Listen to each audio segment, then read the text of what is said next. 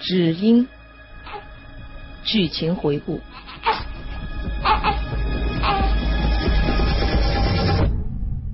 这时，各个圈子基本上也都结束了。袁吉带着我和人寒暄了几句，准备离开。这时，一个人跑了过来，对着袁吉低声耳语了几句。袁吉随后请我稍等他，然后跑往教堂的一个角落。我顺着看过去，发现薛影正在等他。欢迎你收听《只因》。第十八集，拉多作品《只因》。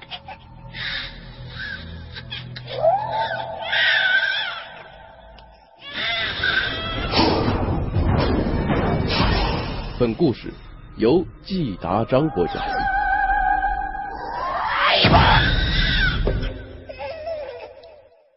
薛影和他说了几句话，期间看见我正在看他们，还向我这边微微点头示意。是不是我的记者身份让薛影有所提防了？我本不想随便说一个不那么敏感的职业，但是看见薛影出现后，我就改了主意。三年前我去第一副营采访时，他也许看见过我。如果他记性好的话，编一个假身份，那么就会弄巧成拙了。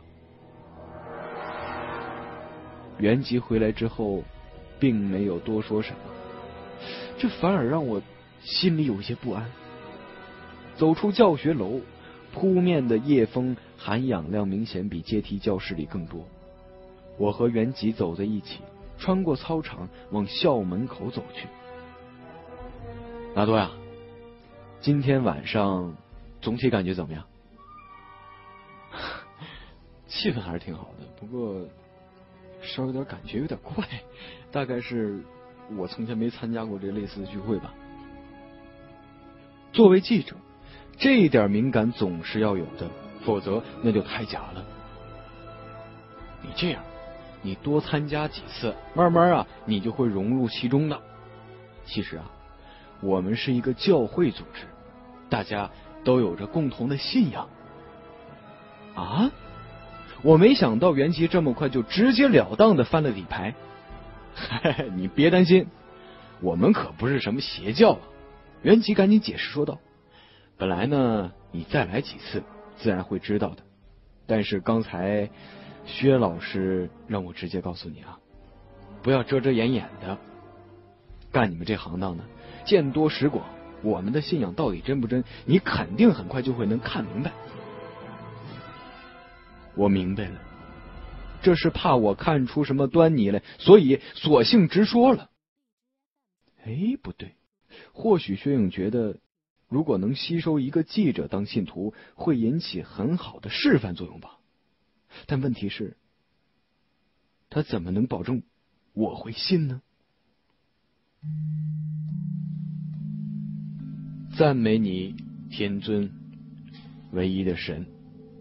袁吉在操场边上停下脚步，低声的念了一句，这仿佛是一句咒语，转眼间让他的表情变得极为的虔诚。天尊，什么天尊？我在心里嘀咕着，天尊这个名字还真是没有创意。袁吉的嘴角露出一抹神秘的微笑。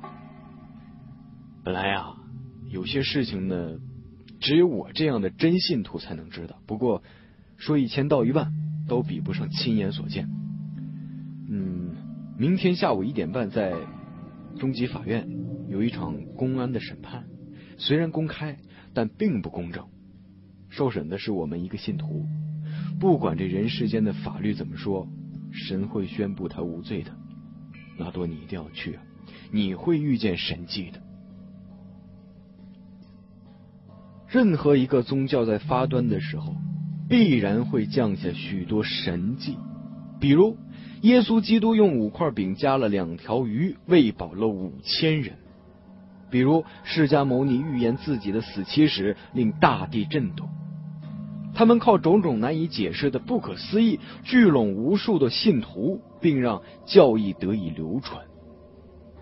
圣女教也要展现神迹，而且是在法院这个听起来很难搞鬼的地方显迹，这会是一个什么样的神迹呢？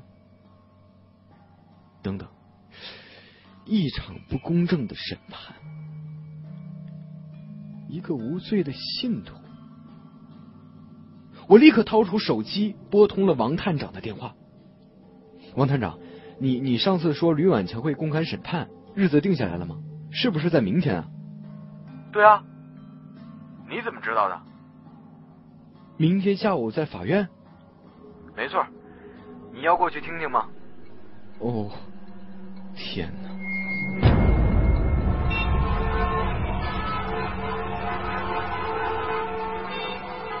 这本该是个酷热的午后，但半个小时前，厚厚的云层遮蔽了阳光，然后空气越来越闷。不知道什么时候，一场大雨就要倾盆而至了。上海市某中级人民法院，建筑恢宏大气，方尖碑似的立在那里，远远的就能看见。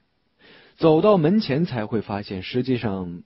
还要经过一个宽阔的广场，再走一长段的台阶才能进去。要是心里有鬼的人，恐怕在庄重的白楼前拾级而上的时候，都会浑身不自在起来。但此时吸引我注意力的，都是停在法院前的两辆警车和一辆警用摩托车。就在我驻足往警车望去的时候。前面那辆警车的车门打开了，王探长从里面走了出来，快步迎来。王探长，直接把警车停在这儿，你不怕打草惊蛇吗？我问道。哈哈，我还想啊，尽可能的打草惊蛇呢。万一真要是在法院里面出了什么事情，那后果可太严重了。我说。你这消息到底可靠不？这已经不是他第一次问我了，我也只好再次回答。王探长，我已经把昨晚听到的一切向你原话复述过了。如果最终法庭结束，什么都没有发生，所谓的神迹还没有出现，非但不能让我这个记者成为信徒，原先的信徒也会大受打击。如果不是有一定的把握。我想他们不敢放这些话。探长叹了口气说：“哎，希望什么都不要发生啊。”哎，王探长，你这里已经做好万全的准备了吗？万全？哪有什么万全的事情啊？况且我们和法院是两个系统，时间又这么紧。从你昨晚打电话到现在，才过去几个小时。王探长小小的抱怨了一下：“我们已经通知法院了，请他们呢加强戒备。同时，我们这边你也看见了，明的是两辆车和一辆摩托车，随时待命。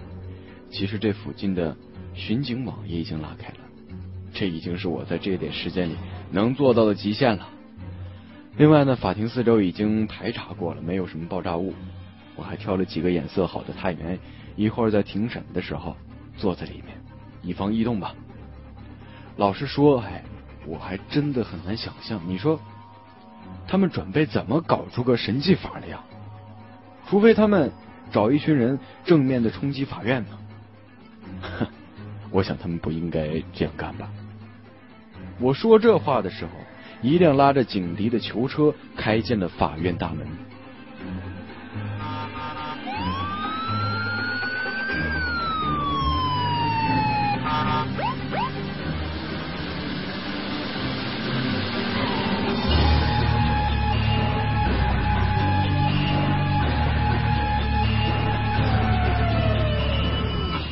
探长，他在上面？我问道。对。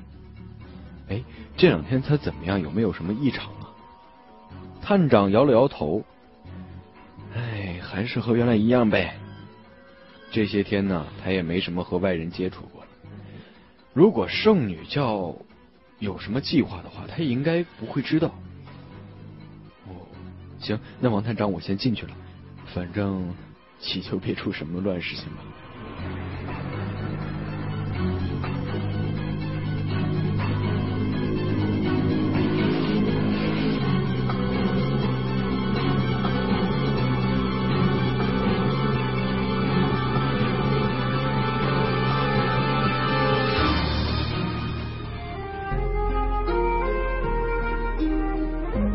畅听网，有时候聆听也是一种力量。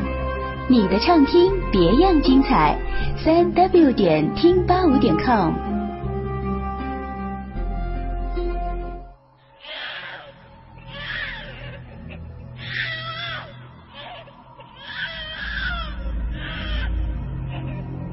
拿多作品，只应。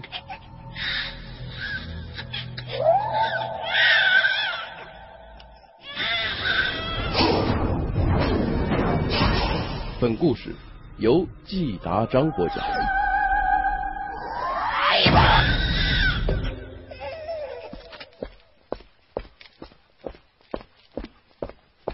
我走进刑庭，挑了一个靠前的位子坐了下来。四周旁听席上的人已经不少了。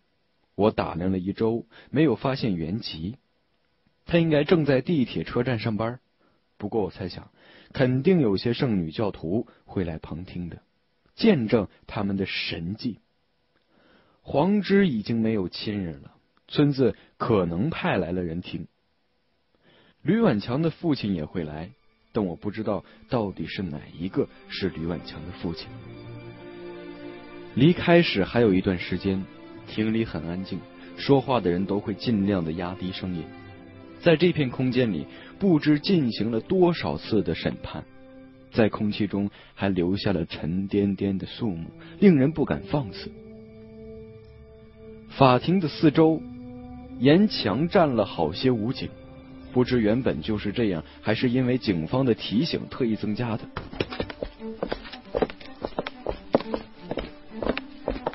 坐了一会儿，前方的一道侧门打，公诉人、书记员等检方、院方的人开始入场，站到他们各自的位置上，然后吕婉强也被两个法警押了上来。他比我在看守所看到的样子。苍白消瘦了些，囚服穿在身上略显得有点大。他的头微微的低垂着，但给我的感觉并不是认罪，而是冷漠和无所谓。最后走进来的是今天的主审法官，一位戴着眼镜的中年女性。她在法官席上坐了下来，看了看表，等了片刻，就宣布庭审开始。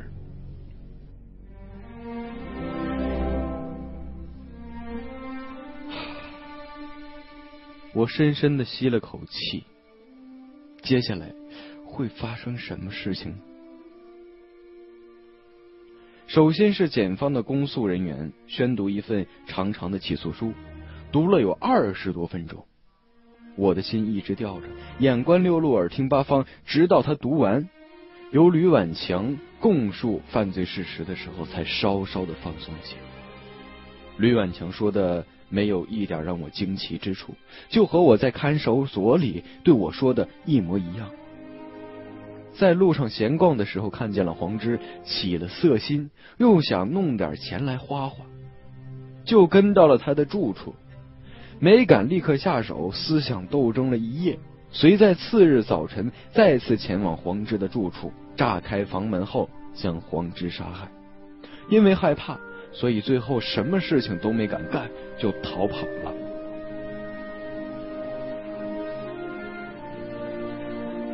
整件事情他说起来的时候冷漠，甚至从容。只是在他快说完的时候，听众席的第一排有一个中年男人猛地站了起来，拿着一个饮料瓶子狠狠的朝他扔去，嘴里说了一句我听不懂的方言。很痛心疾首的样子。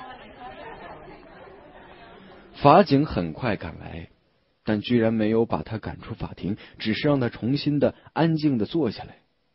我猜想，这就应该是吕婉强的父亲。吕婉强往他父亲那儿看了一眼，又低下头去，那眼神儿好像在看不相干的人。我有些心惊，这圣女教竟然将信徒这样洗脑，为教中做事连亲情都不顾了，着实的可怕。小小的风波过后，庭审继续进行，在法庭辩论阶段，其实没有什么好辩论的。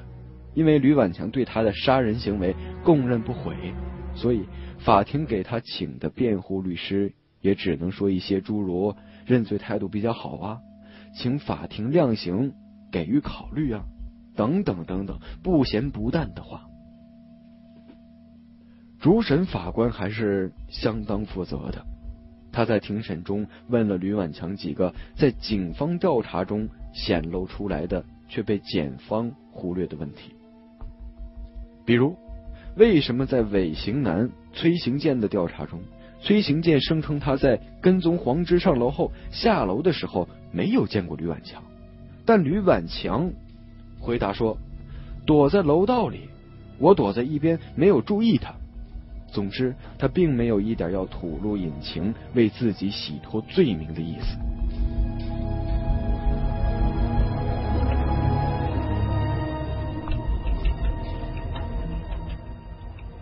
一个多小时过后，法官宣布休庭十五分钟。再次开庭应该就是宣判了。对于一宗杀人案来说，这样的庭审速度算是很快的。被告没有一点反抗，打算乖乖的伏法。检方一路顺风顺水，能不快吗？我看着吕婉强被法警暂时的带下去，心想：等会儿再带上来时。就怕要发生一些什么事情了，一直等到了现在，还是风平浪静。剩下最后的这点时间，再不发生点什么，岂不就让那些来看热闹的信徒失望而归呢？照原吉昨天所说的，人间的法庭宣布吕婉强有罪，而他们的神天尊宣布吕婉强无罪，见分晓就在下一刻了。我没有去上厕所，坐在原地未动，时间在等待中一分一秒的过去。十五分钟很快就过去了，我的眉头稍稍的皱了一下，心跳也越跳越快。这不是因为发生了什么事情，而恰恰是因为什么事情都没有发生。这是怎么回事？十五分钟休庭的时间已经到了，为什么还不开庭？我看了看表，已经过去了十八分钟。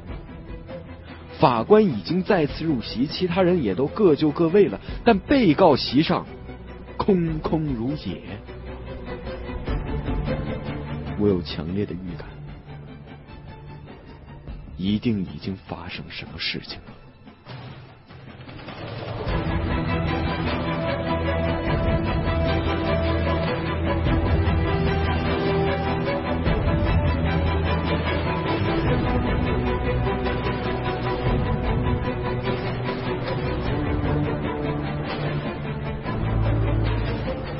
众席上也开始低低的骚动议论着，而看检方和院方人员的表情，好像他们也不知道发生什么事情了。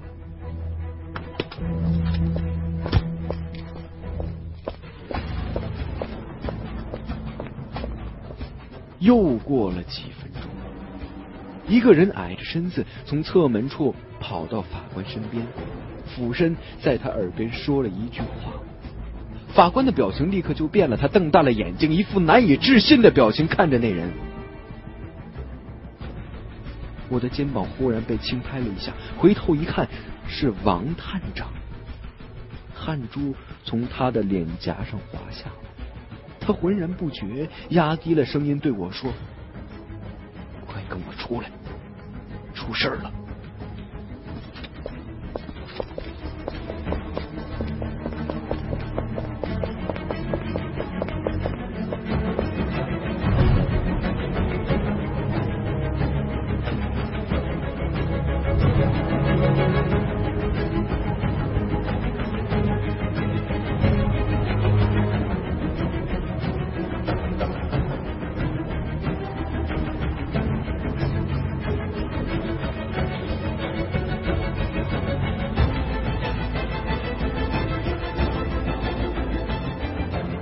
我是季达章，这里是止英的第十八集，感谢你的收听。